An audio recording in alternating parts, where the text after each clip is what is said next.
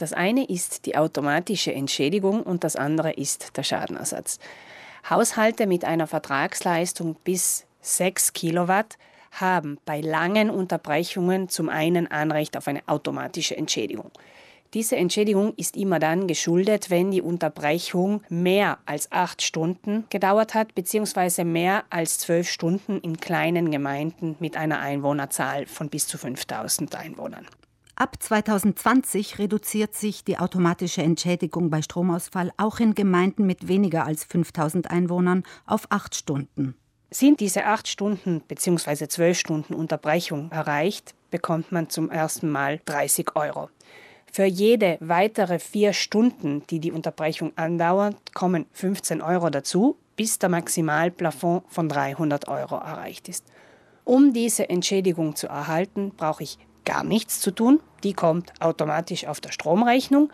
Sie sollte im Normalfall auf der nächsten Stromrechnung schon drauf sein, allerspätestens aber innerhalb von sechs Monaten. Das Einzige, was man also tun muss, ist kontrollieren, ob auf der Stromrechnung diese Beträge abgezogen wurden. Der Anspruch auf automatische Entschädigung besteht auch, wenn die ausgefallene Stromversorgung zwar zeitnah repariert wird, der Strom aber innerhalb kurzer Zeit wieder ausfällt. Bei einer provisorischen Wiederherstellung, die aber nur kurz dauert, können die Zeiträume zusammengezählt werden.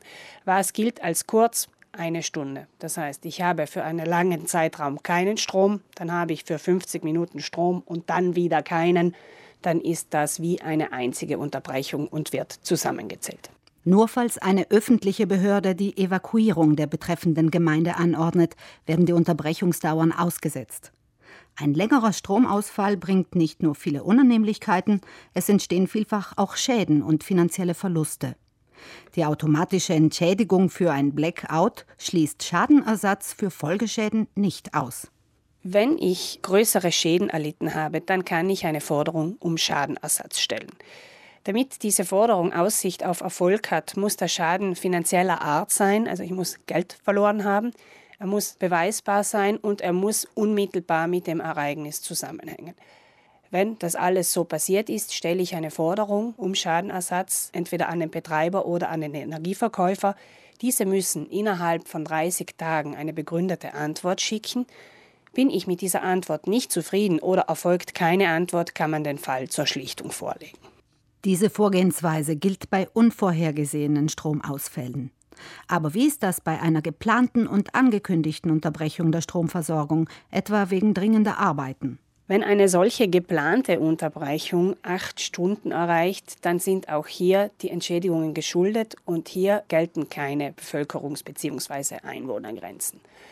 Der einzige Fall, in dem die Entschädigungen nicht geschuldet sind, das sind die sogenannten weitläufigen Unterbrechungen. Wenn durch irgendeinen Schaden am nationalen Netz mehr als zwei Millionen Kunden von einer Unterbrechung betroffen wird, werden die Entschädigungen ausgesetzt und es gibt kein Geld. Die Ursachen, weshalb auch ein modernes Stromnetz ausfallen kann, wenn auch nur in Teilen, können unterschiedlich sein. Wer vorsorgen möchte, braucht nicht gleich einen Atombunker im Vorgarten, aber ein paar Basisutensilien für den Notfall sollten in jedem Haushalt zu finden sein.